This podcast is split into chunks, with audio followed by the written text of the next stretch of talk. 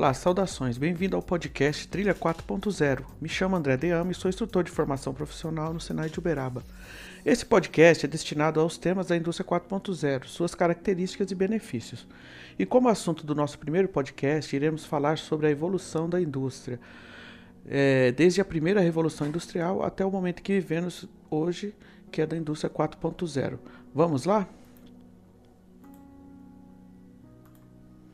Então, a primeira revolução industrial, o nosso primeiro tema, foi um processo que teve início no, no, século XIX, no início dele, entre 1820 e 1840, e foi uma transição para os novos processos de manufatura.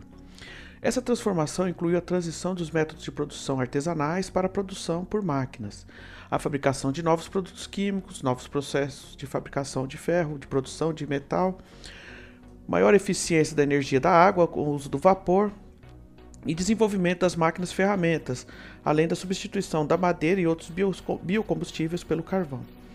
Essa revolução teve início na antiga Grã-Bretanha, né, lá na Inglaterra, e é, introduziu as máquinas em produção.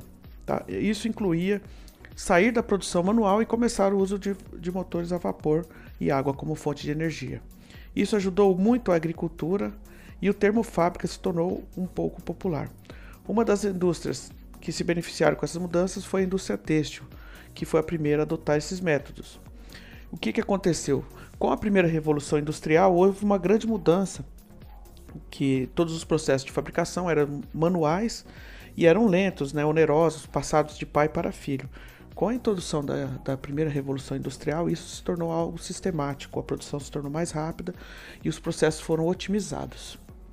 Bom, agora passando para a segunda revolução industrial, foi o, o segundo período de maior transformação dentro da indústria e ocorreu entre 1870 e 1945, com o final da Segunda Guerra, introduzindo sistemas já pré-existentes, né, ou melhorando sistemas pré-existentes, como telégrafos e ferrovias, nas indústrias. Talvez a característica que define melhor esse período tenha sido a inclusão da produção em massa ou da linha de produção criada por Henry Ford e a introdução da eletricidade nas fábricas, que até então era algo experimental, né, até 1870, e se tornou mais efetivo após esse período. A produção em massa também do, do aço ajudou a inserir ferrovias no sistema, porque a produção de aço influi diretamente dentro da construção das ferrovias o que consequentemente contribuiu com a mobilidade, a mobilidade de transporte, a mobilidade de pessoas e a produção em massa. As inovações em química, como a invenção de corantes sintéticos, também marcaram um período em que a química estava praticamente estagnada, num processo primitivo, por vários outros fatores. E, no entanto, essas abordagens revolucionárias foram paradas né, com o início da Primeira Guerra, ficaram estagnadas. Por quê? Deixaram-se de pensar em evoluções tecnológicas, por motivos óbvios, e começaram a investir em produção de equipamentos bélicos, o que foi uma grande inovação para o período né, de criação de armas, só que para o conceito de fábricas, muito pouco se evoluiu.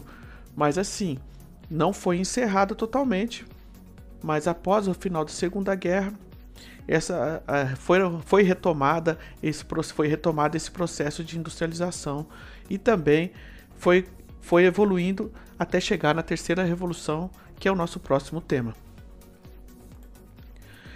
A terceira a revolução industrial ela teve início nas, entre 1950 e 70 e é frequentemente chamada de revolução digital surgiu com a automação industrial, que entrega os sistemas mecânicos e eletrônicos, e também com a evolução da computação digital, com os microcontroladores.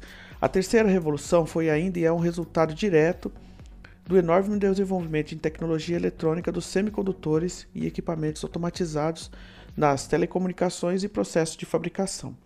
Então, os semicondutores, quando a gente fala esse tipo de, de material, a gente está envolvendo transistores, é, microchips, entre outros, né, que possibilitaram o controle fabril, né, o controle dos processos de automação industrial de maneira gradativa e efetiva, né, que não era possível até então. Então a terceira revolução industrial é, se indica né, que foi até 1970, por conta que após esse período houve com essa inclusão, né, com essa adição de processo de fabricação digitalizados, de automação, evoluiu para o que a gente vai explicar em seguida, que é a quarta revolução industrial ou indústria 4.0.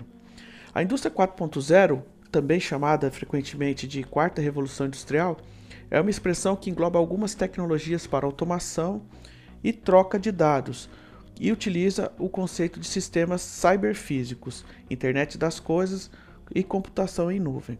O foco da quarta revolução industrial é a melhoria da eficiência e produtividade dos processos.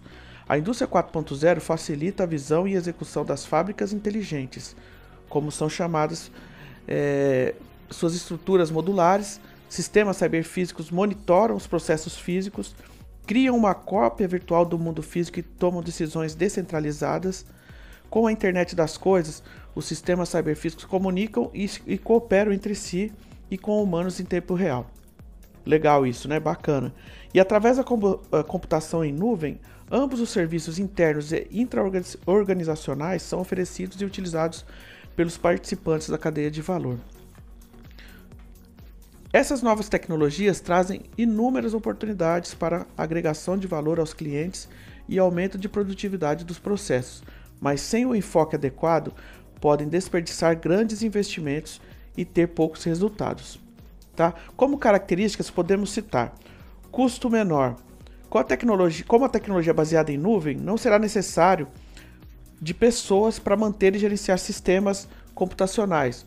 Com isso, o número de funcionários diminui, uma vez que as máquinas vão fazer funções que hoje são utilizadas pessoas para realizar e realizar essas tarefas e sendo assim, o trabalho é mais rápido e tem um menor custo. Outra característica: operações em, tempos, em tempo real. Utilizando a tecnologia, é possível a construção de um banco de dados vindo diretamente dos processos de produção da fábrica em tempo real. Desse modo, é possível operar em tempo real e auxiliar em grande escala na tomada de novas decisões na empresa. Manufatura modular: as máquinas poderão ser alteradas e reprogramadas com facilidade e, dessa forma, flexibilizando os processos de produção permitindo que, a é, que facilite a criação de novos produtos. Ou até alterando algum produto já existente, já que a forma de alterar as máquinas será mais rápida. Como característica também, temos as operações integradas, com a adoção de sistemas cyberfísicos, onde as fábricas ficarão mais inteligentes, e dessa forma toda a infraestrutura será capaz de estabelecer um contato com a cadeia de fornecedores e clientes, tendo assim uma demanda mais sincronizada e proporcionando mais benefícios à empresa. E a otimização do processo, que é importantíssima para uma empresa.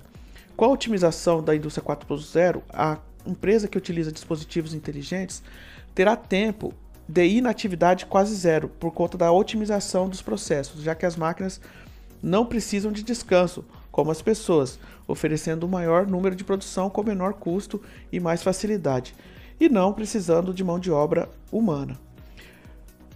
Outra coisa, a indústria 4.0 não, não veio substituir o trabalho humano, ela veio cooperar com ele.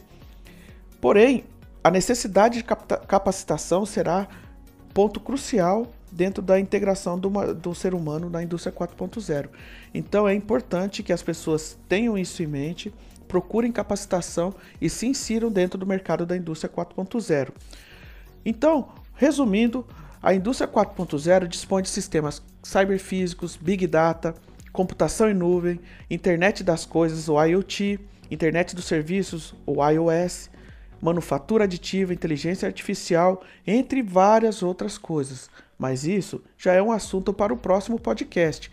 Espero que vocês tenham gostado deste podcast, desse texto desse conteúdo que eu criei para vocês e espero vocês em breve em uma nova ocasião. Até mais!